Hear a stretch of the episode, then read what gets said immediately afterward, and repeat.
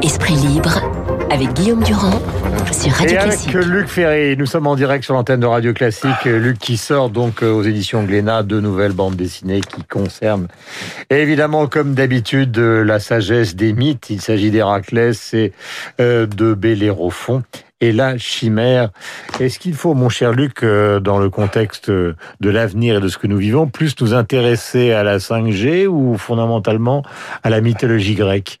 Notre avenir, il est où? Dans la relecture de la mythologie ou dans la découverte ou dans le, la Les deux, moi, je, moi je, je suis à la fois passionné par le monde ancien, donc par ce monde grec, et notamment par la mythologie grecque, plus encore que par la philosophie grecque d'ailleurs, que évidemment je connais aussi, mais puisque vu que c'est mon métier, mais bon, la mythologie est encore plus extraordinaire. Je, je trouve que Homère et Hésiode, c'est encore mieux que Platon et Aristote. Mais Mm. Mais par ailleurs, ça n'empêche absolument pas de s'intéresser à la 5G et à- aux nouvelles technologies, à la révolution de l'intelligence artificielle qu'on est en train de vivre, qui d'ailleurs va avoir des retombées en matière de santé absolument extraordinaires dans les années qui viennent. Parce que Donc c'est la c'est les deux, bataille. c'est les deux Et- bouts de la chaîne. Vous avez vu et vous avez constaté comme moi dans la presse de ces derniers jours Oui. à quel point vous avez une sorte de bataille idéologique autour de la 5G qui concerne notamment les écologistes, mais qui est aussi une bataille sociale et politique parce que derrière la 5G, beaucoup de gens ont le sentiment que ce sont les grands groupes puissants qui vont finalement encore plus dominer le monde qu'ils ne le font actuellement. Donc c'est à la fois une part d'irrationnel, une part de rationnel, de social, de politique. Euh, et puis ces mots d'Emmanuel Macron, donc euh, vous vous en Ah non, mais moi sur les. Oui, bon, là, c'est- un peu une blague, mais c'est là Emmanuel Macron a tout à fait raison. C'est c'est euh, ce serait une catastrophe pour la France de ne pas se- s'engager et en même temps que l'Allemagne, l'Italie, l'Espagne, la, la plupart des pays d'Europe de s'engager dans cette euh, dans cette voie de, des nouvelles technologies, en particulier de la 5G. Alors évidemment, il suffit pas de traiter les écolos d'amiches. Il faudrait aussi expliquer à quoi sert vraiment la 5G parce que les gens ne le savent pas. Il va y avoir des retombées absolument euh, utiles et même fascinantes en matière de télémédecine, en matière de, de, de chirurgie à distance, en matière de logistique, notamment. De tout- guidage des les- avions, de guidage des bateaux Bien pour sûr, les économies. C'est absolument immense. Donc euh, un pays qui se, un pays d'Europe qui se priverait de la 5G comme le veulent les écologistes, c'est un pays qui sortirait Hmm. simplement de l'économie moderne. Donc on peut souhaiter casser l'économie, on peut être favorable à la décroissance, on peut on peut en effet vouloir euh, casser le système capitaliste et très bien, on retrouve euh, je l'ai dit mille fois les, les, les courants de l'écologie qui sont décroissants comme on dit, qui sont favorables à la décroissance voire à l'effondrisme sont au, au fond des, des, des, des courants anticapitalistes assez traditionnels, donc ils reprennent les vieilles thèses du communisme des années 50. Donc ils sont Et évidemment pensez que c'est le cas anti d'Éric Piolle, du Oh, nouveau bah, gouvernement évidemment, Bordeaux, évidemment, évidemment. de tous ceux qui viennent d'accéder au pouvoir. qui- écoutez, qui supprimer le sapin à Bordeaux, c'est d'une telle bêtise. Dans ce cas-là, il devrait interdire les fleuristes, parce que les fleuristes, ils coupent les fleurs, c'est horrible, c'est affreux. Bon, donc euh, voilà, on- on a affaire à des, à des propos d'une telle imbécilité qu'on on se pince pour le dire. des métropoles très importantes ont pu basculer si euh, le rationnel que vous défendez euh, euh, est le rationnel d'une société dans son ensemble, que s'est-il passé? Ben, parce que l'offre grande- politique traditionnelle s'est effondrée, c'est tout. Quand, l'offre politique traditionnelle s'effondre, autrement dit, quand la droite et la gauche traditionnelles sont quasiment mortes, en tout cas aujourd'hui elles le sont. Bon, elles n'existent plus. Peut-être qu'elles vont renaître, mais pour l'instant ça n'existe plus. Bah, pour les pour les les électeurs, il reste le choix entre euh, entre en gros Marine Le Pen et puis les écologistes. Ils n'ont pas envie de voter pour Macron. Voilà.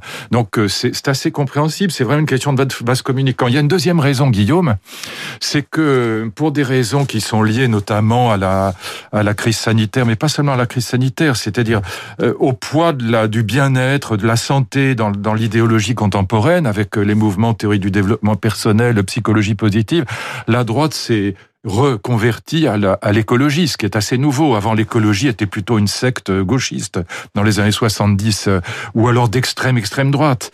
Mais euh, là, il y a quelque chose de nouveau, c'est que les électeurs de droite se disent bon bah si si la droite est morte et si on n'a pas envie de revoter Macron, bah votons donc pour les écolos, ça fera pas de mal, protéger la planète, c'est pas c'est pas mal. Et puis après, Ah, ils C'est aussi une découvrent que nécessité de protéger la planète. Ouais. Nécessité, nécessité. Oui. Tout, tout le monde est d'accord là-dessus. C'est pas, c'est pas le sujet. C'est pas en coupant, euh, en, en refusant un sapin de Noël à Bordeaux qu'on Mais va sauver la la planète. Non, mais c'est pas en disant que la 5G, c'est la regarder des films porno dans la dans, dans l'ascenseur qu'on va sauver la planète. C'est des conneries. Voilà. Donc ça ne sauve en rien la planète. Et c'est pas la décroissance ne sauvera pas la planète, Guillaume. La décroissance, c'est la fin de la technologie, c'est le retour à ce qu'ils appellent les low-tech. Et sans les, les, les, technologies hyper performantes, on ne sauvera pas la planète. Pour parler ce, ce langage que je n'aime pas beaucoup, mais il s'agit pas de sauver la planète. On c'est pas les bébés phoques. Bon, mais enfin, il s'agit en effet de prendre en compte les les, les, dégâts que la, les, les activités humaines euh, font sur l'environnement. Mais c'est certainement pas en allant vers les low-tech et la décroissance qu'on va y arriver. C'est exactement l'inverse. Euh, question concernant, je sais que le sujet ne vous passionne pas, mais il est important pour tous ceux qui nous écoutent ce matin. Euh, il semblerait que depuis que le président de la République ait dit qu'il fallait vivre avec euh, la Covid, la logique du gouvernement soit un peu la logique euh, inversée de celle qui est recommandée par le Conseil scientifique, à savoir que maintenant, si on prend l'exemple de l'école ce matin, vous avez été ministre de l'Éducation, eh bien, si euh, on ne ferme plus les classes, sauf s'il y a trois enfants de la même famille qui sont touchés, mais en tout cas, euh, il n'est plus question de transformer l'éducation nationale soit en un désert, soit en un bunker. Non, mais ce que, ce que, ce que Blanquer a compris, et avec lui le gouvernement, c'est que euh, fermer des écoles primaires, c'est empêcher les parents d'aller travailler. Donc, euh, il, est clair que si on veut pas casser à nouveau l'économie, euh, il faut fermer les écoles le moins possible. Donc là-dessus, de même que Macron a tout à fait raison sur cette affaire d'Amish, même si la formule est un peu, un peu, un peu rapide. C'est surtout insultant pour les Amish. Mais enfin, euh, là aussi, Blanquer a évidemment raison d'éviter le plus possible de fermer les écoles, parce qu'encore une fois, quand vous fermez une école, bah, c'est tous les parents d'élèves qui, qui, qui, sont obligés de rester à la maison parce que les petits, à l'école primaire, ils se gardent pas tout seuls. Avec euh, les lycées, c'est beaucoup moins grave d'une certaine manière parce que ça n'empêche pas les gens d'aller travailler, les parents d'aller travailler. Les grands, les grands enfants, les, les 15, 10, 18 ans, ils peuvent se garder eux-mêmes. Mais les petits, non. Donc je pense que là, le, le gouvernement a compris qu'un deuxième confinement est impossible mmh. et qu'en particulier, ça suppose d'écouter ceux qui disent, comme le pédiatre Robert Cohen, que les, les enfants sont très très peu contagieux.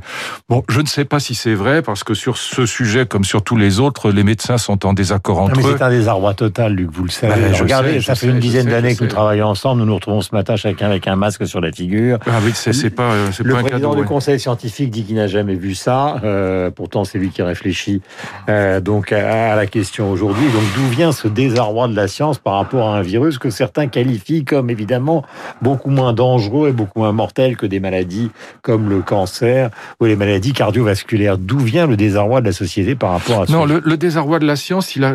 Alors, je peux vous raconter l'histoire des sciences. Ça a toujours été la même chose. C'est-à-dire que le, les scientifiques, regardez par exemple sur sur la, théorie de la relativité, sur Einstein, les, scientifiques étaient, mais ils s'insultaient entre eux. Ils s'envoyaient. Le pauvre Einstein était victime d'agressions antisémites de la part de certains de ses confrères, bon, euh, physiciens. Donc, euh, c'est pas une nouveauté. Ce qui est nouveau, c'est la seule chose qui a changé, c'est pas la science a toujours été très très. Regardez les les affaires de réchauffement climatique avec Claude Allègre, jusqu'où c'est monté, les insultes avec un ministre qui traitait Claude Allègre de connard. Enfin bon, donc c'est pas nouveau ça. Ce qui est nouveau, la seule chose qui soit vraiment nouvelle, c'est que l'effondrement des religions depuis une cinquantaine d'années quand j'étais gamin, le, le, le, catholicisme en France, c'était en gros 90% des Français étaient catholiques.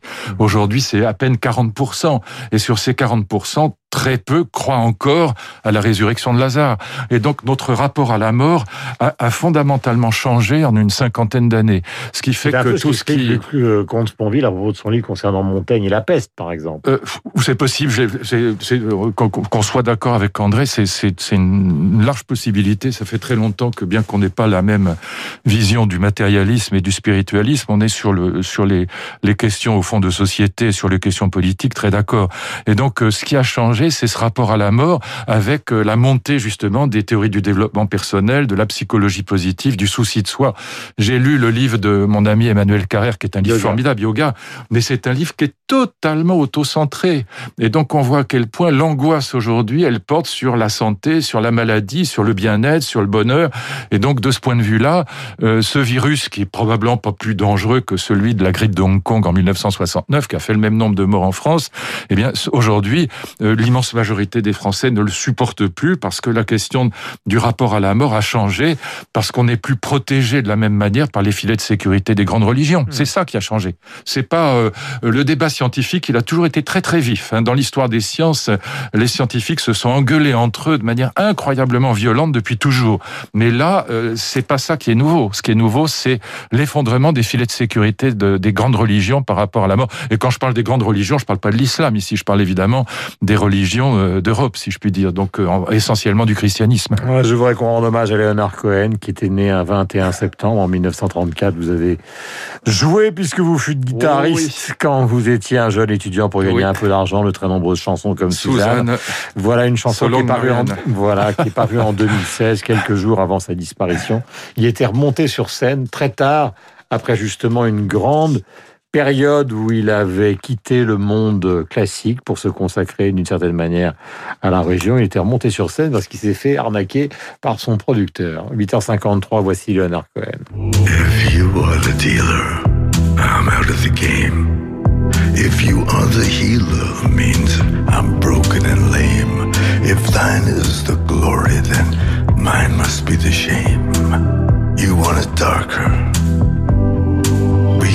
Suzanne.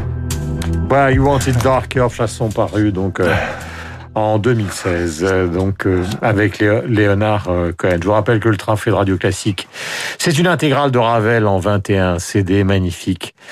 Euh, musicien absolument indispensable pour tous ceux qui aiment la musique sur ah, Surtout le deuxième mouvement du concerto en sol, si je peux me permettre de donner un petit conseil d'écoute à ceux qui nous écoutent justement. Deuxième mouvement du concerto pour piano en sol qui est absolument merveilleux. C'est franchement, c'est pour moi c'est le sommet de la musique du XXe siècle. Oui, je suis tout à fait d'accord avec vous. Il est 8h54 sur l'antenne de Radio Classique. Nous étions en direct avec euh, Luc Ferry. Nous avons rendez-vous avec Franck Ferrand avec le journal de 9h. Nous allons non seulement revoir l'essentiel de l'actualité, mais aussi prendre le pouls de la météo de la bourse. Et après, Franck sera en direct avant qu'avant que nous nous retrouvions Christian Morin, qui lui diffusera sur l'antenne de Radio Classique. Et toute la journée, ce sera le cas avec Villazone, avec Abiker et Laurence Ferrari de la musique.